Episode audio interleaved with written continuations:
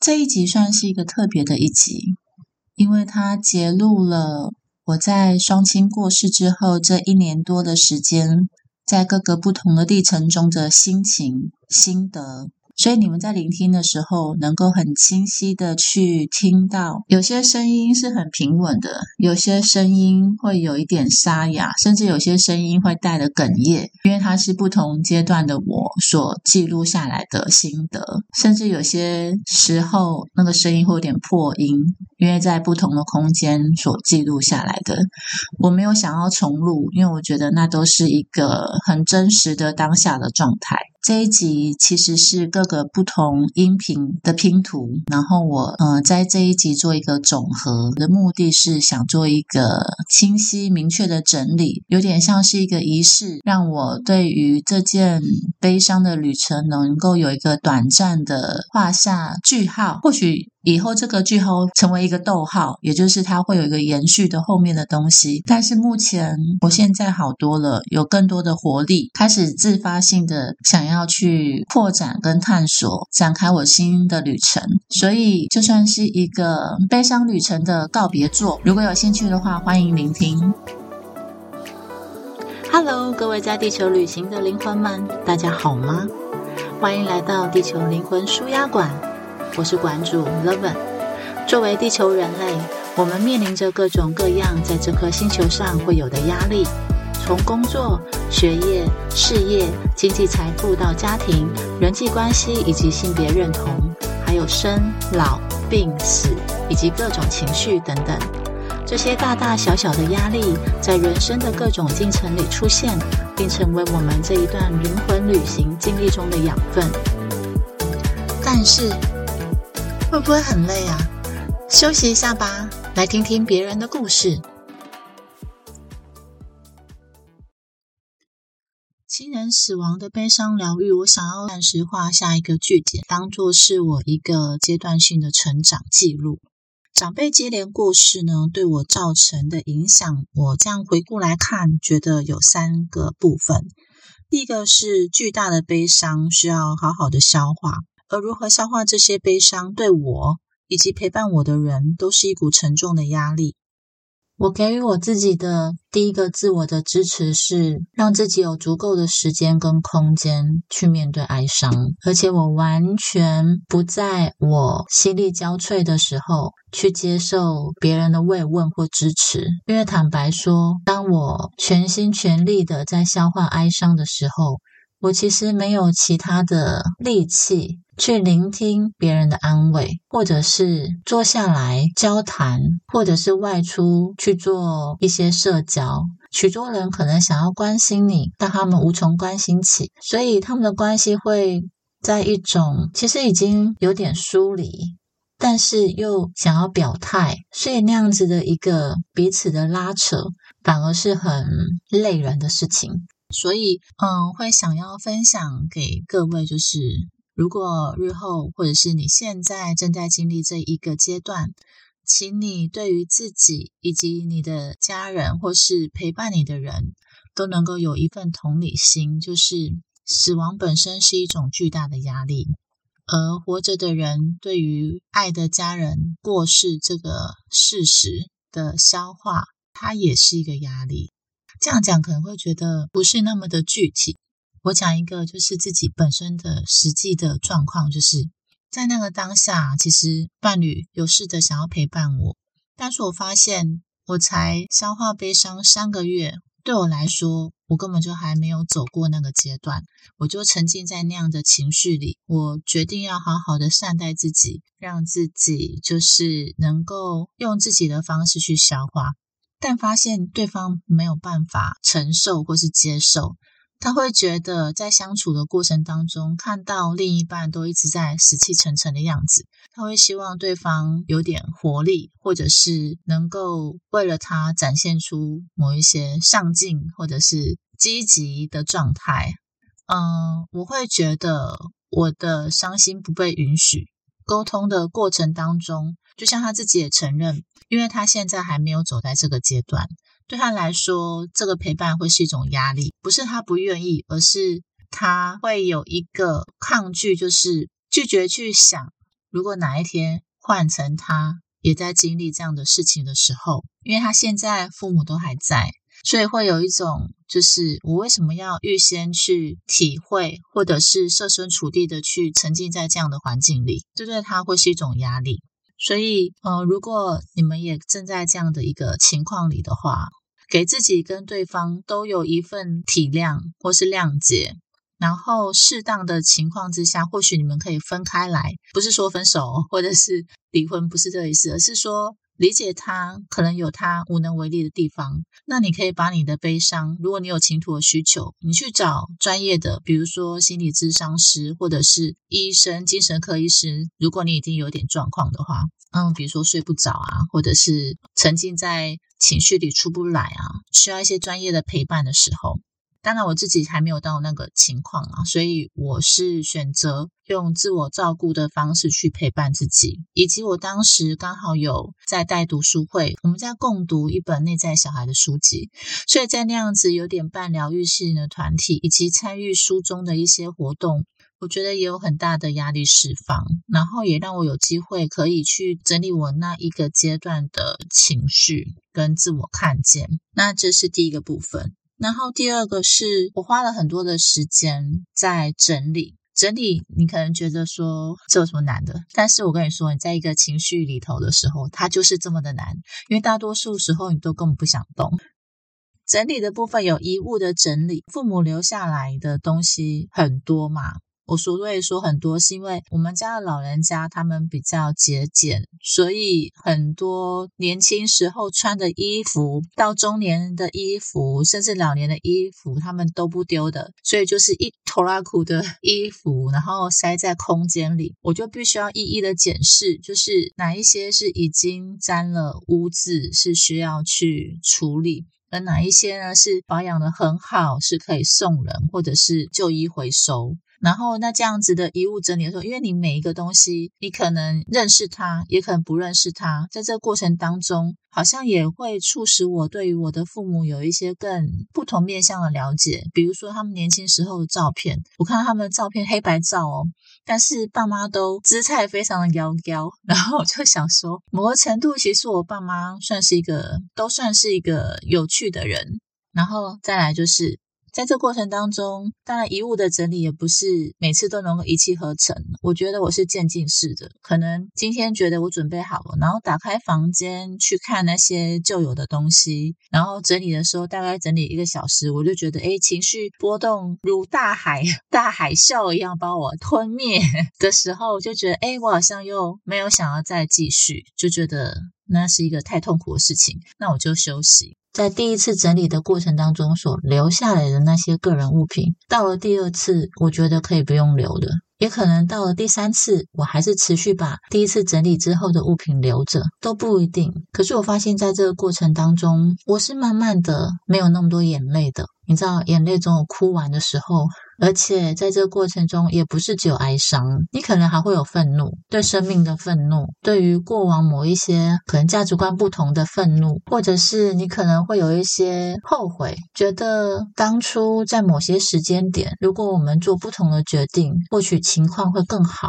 可是人生没有那么多早知道，这也都是我们走过之后再回头看才会有的经历。所以要如何面对这一些复杂的情绪，我觉得。它需要许多的时间跟空间，面对死亡的哀伤，面对事亲的失落，这个旅程是很个人的，它不见得适合跟别人分享，尤其是还没有整理的时候。当然，这是我个人的决定，请每个人用自己的方式，用自己喜欢的方式去寻求支持。所以总体来说，我觉得我是有在恢复的，恢复我本就该有的样子。再来呢，就是第三项就是自我满足。我花了很多的时间，开始很大程度的在照顾自己，因为觉得诶过去都在照顾别人，在工作上我也是个照顾者，然后在私人领域我也是个照顾者，成为身心灵工作者，其实某一部分也是因为。预期了，就是预料了我的未来会有这样的一个陪伴的时光，因此会选择用自顾的方式，觉得这样的工作时间比较有弹性。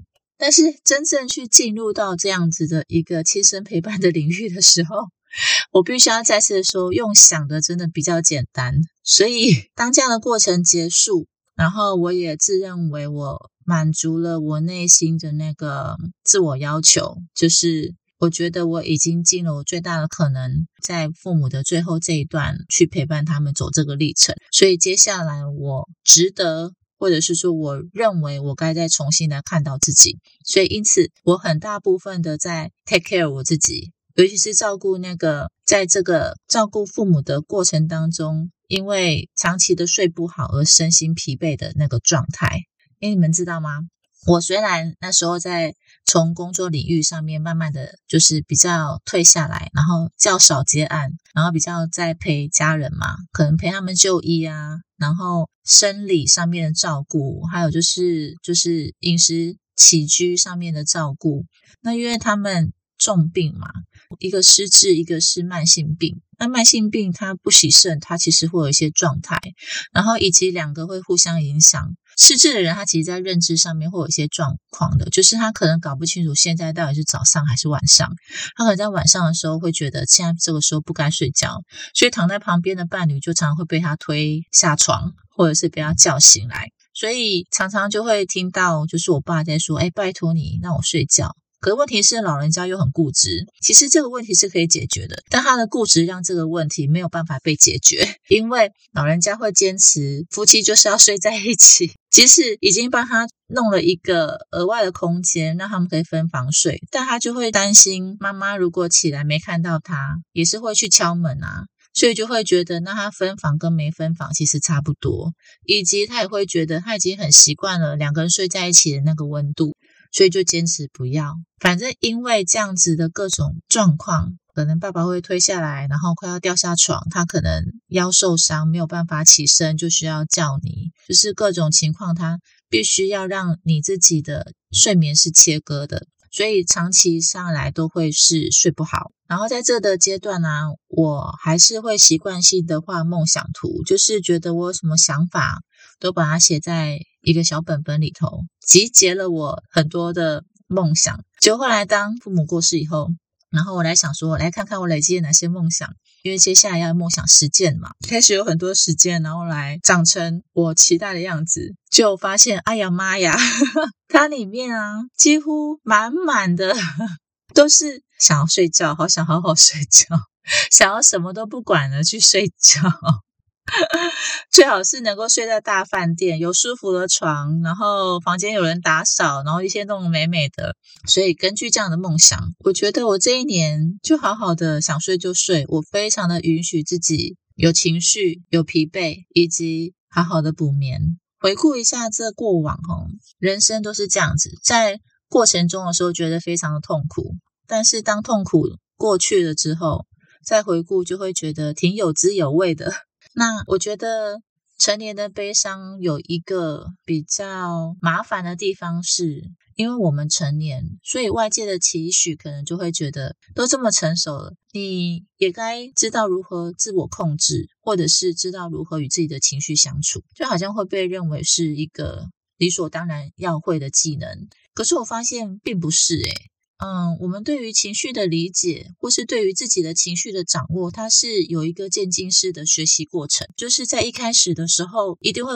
不知所措嘛，一定会想要找一些外援，可能会想要跟嗯你觉得比较厉害的人聊，或者是想要跟有相同的经验的朋友聊，就是在这过程当中取得一些共鸣，或者是一些回响我。那些回想会让你觉得啊备受疗愈，或者是肯定，然后让你觉得哎自己好像还走在一个正规的健康的道路上，没有漂移到一个不正常或不健康的领域。可是面对自己，说起来很轻松。人其实有很多不同的变化。你在自我接纳的同时，我觉得如果有一个专业的支持在旁边 hold 着你。或是如果像我，就是没有去找专业的支持，但我看专业的支持所出的书，也能够给自己一些支持。就是你要懂得主动的去找外援，然后用你喜欢而且你觉得适合你的方式，我所选择的外援并不会评判我，不会攻击我，他会，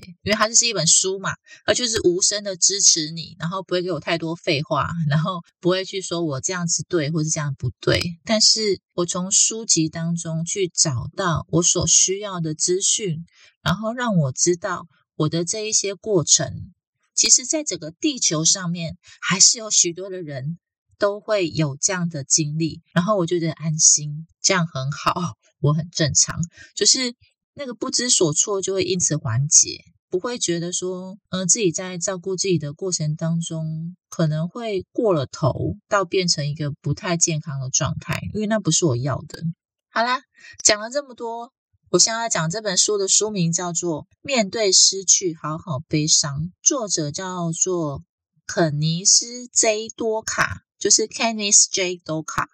我很推荐这本书。它里面有提到一个词叫做二次失落。那死亡之后会产生的二次失落，就是你可能会以为你珍贵的家人过世之后，其他跟你一样的家属或是亲戚。你们可能会有一种更深的凝结，或者是你跟手足之间可能会有一些相似的情绪，或者是共同的哀悼。你以为这会让你们彼此之间更加靠近。但当你发现对方他的反应方式与你截然不同，或者是他并没有如你的期待去展现他的哀伤，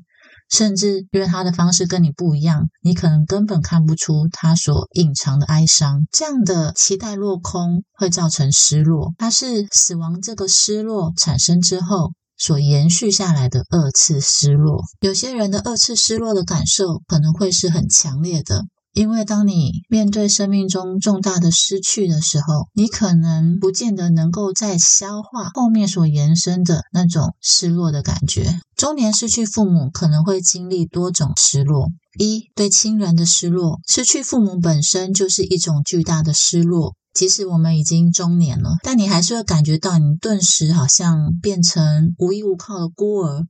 即使你有能力养活自己，但你仍旧会感觉你原来所习惯的家庭的支柱，每到一段时间都会固定回归的那个所谓的家庭的存在的感觉不见了。你或许也感觉到孤单跟沮丧。二，对父母角色的失落。父母在生命中扮演着重要的角色，他常常为中年人提供支持、鼓励跟指导。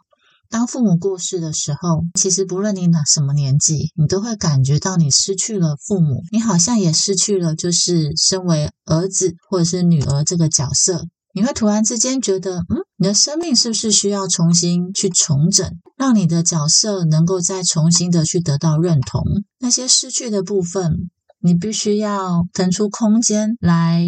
清理跟消化，让新的角色能够从此诞生。对自己的成年期和责任的失落，这是第三个部分。当中年者失去父母的时候，他们可能会因此感到自己变得更老了，而且需要更加为自己的生命负责，也可能会觉得需要承担更多的家庭责任跟照顾下一辈。四对遗产和财务的失落。就是父母过世之后，他们可能会有债务或是遗产这样的一个财务上面的处理，有可能也会造成失落。比如说，你可能会失去了你本来觉得你会得到的资源，也可能会因此会需要面对财务上的挑战。比如你承担了一些债务，还有在这个阶段的失落，可能也会有对于自己的人生意义的质疑。当父母过世，你可能会开始去思考，那你的人生意义跟价值观是否仍要继续？因为过去你的生活中有可能会因为父母的存在，而你有了一些符合他们的价值观的决定，但当他们不在了。你的生命中开始会有些不同，有一些时间去再度的反思，你曾经的决定是否是你的未来仍旧要持续做的？你过去的生命的方式是否对于未来的你仍旧是有意义的？以及我们的人生目标是否需要重新定义？这些思考可能都会对于对于中年人的情感和心理健康产生某些影响。这本书最主要是把这个作者。的所有的观察做有系统的整理，然后它能够让你对于自己的状况有一些章节能够去对应，比如说死者的遗孀可能会经历哪一些多重的失落啊。比如说他们会经历失去伴侣的失落啊，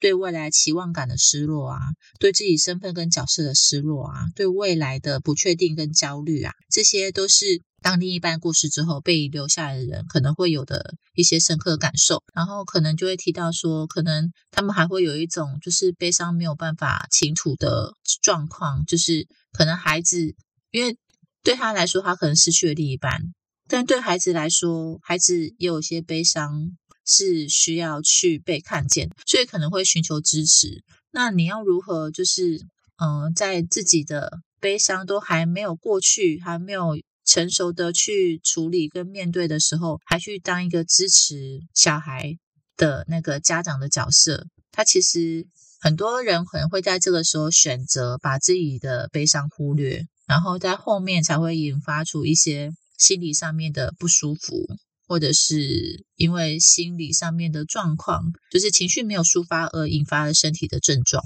好，接下来我要讲我的心得，嗯，想要分享就是我总结的结论，就是第一，我觉得啦，慢慢来会比较快，就是允许自己可以去有一个期间当中活在情绪里。就是看到你的情绪，一天前进一点点就好。再来第二个，就是我们可以从回忆中去找到复原的动力。所以亲自整理遗物其实是一个很好的自我修复、复原的过程。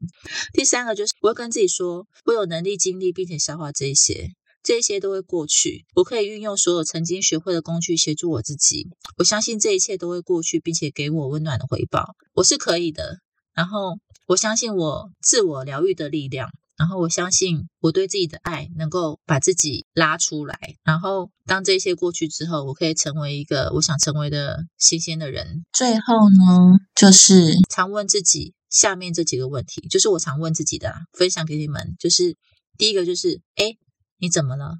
你正在经历什么情绪？这个情绪是什么？给他一个名字。第二个就是，你现在需要什么呢？怎么样可以让你感觉更好？第三个呢，就是我刚刚讲嘛，这情绪叫什么名字？这个感受在告诉你什么？它在你身体上面有哪一些影响？你喜欢吗？然后，那有可能你可以随着你在问这几个问题之后，延伸出你当下觉得你需要的。比如说，可能问说，那你还想要在这样的情绪里吗？你有没有想要转换一下，看看有没有其他可能性？或者是要不要休息一下？停止在这个情绪的过程当中，我们去做点别的事。我觉得不停的不就是不同的时候问这些相同的问题，它都会让我有自我贴近，然后照顾的感觉，而这感觉很棒。其实有时候我们不要讲的什么严重的，就什么疗愈啊这种词，因为毕竟。那你又没受伤，然后以灵魂来说，灵魂也不会受伤。然后其实疗愈本身是因为你先有一个受伤的感觉，你才会寻求疗愈嘛。就是你想要让那个受伤的感觉能够不要那么的痛。那如果我们能够好好的去看那个感觉，跟这个感觉同在，你发现会消融。好啦，最后最后我要讲的是，对我而言，我的父母已经做了所有他们愿意而且能够做的了。我是我爸妈的女儿，是他们爱的结晶，是他们的创作，所以。如果我过得很好，甚至比他们活着的时候过得更好，我想他们会很高兴的。基于这样的一个爱的理由，伤心不用太久，该悲伤的时候悲伤，但悲伤的时候，我跟自己说：我的眼泪带着爱流向我的父母，我是爸妈爱的结晶，因此我的眼泪非常珍贵。如果我不停的掉这些珍贵的珍珠，那我就是在消耗我自己，也就是这个爱的结晶。但是，当我有意识的告诉自己，OK，这个眼泪是为了想念而哭，那这一份爱也会流向我的父母，而与他们的连结又会让这个爱回到我身上，所以我们会生生不息爱的传承，因为它有一个同步的让自己的泪水止息以及爱的流动的力量。以上分享我个人的观点，或许能够协助到正在经历相似故事的你。我曾经经历，但仍然不知道该如何面对的你。如果对你没有任何的启发，哎呀，你就只是在听故事而已，别那么严肃。你的人生还是很丰富的，你要相信自己。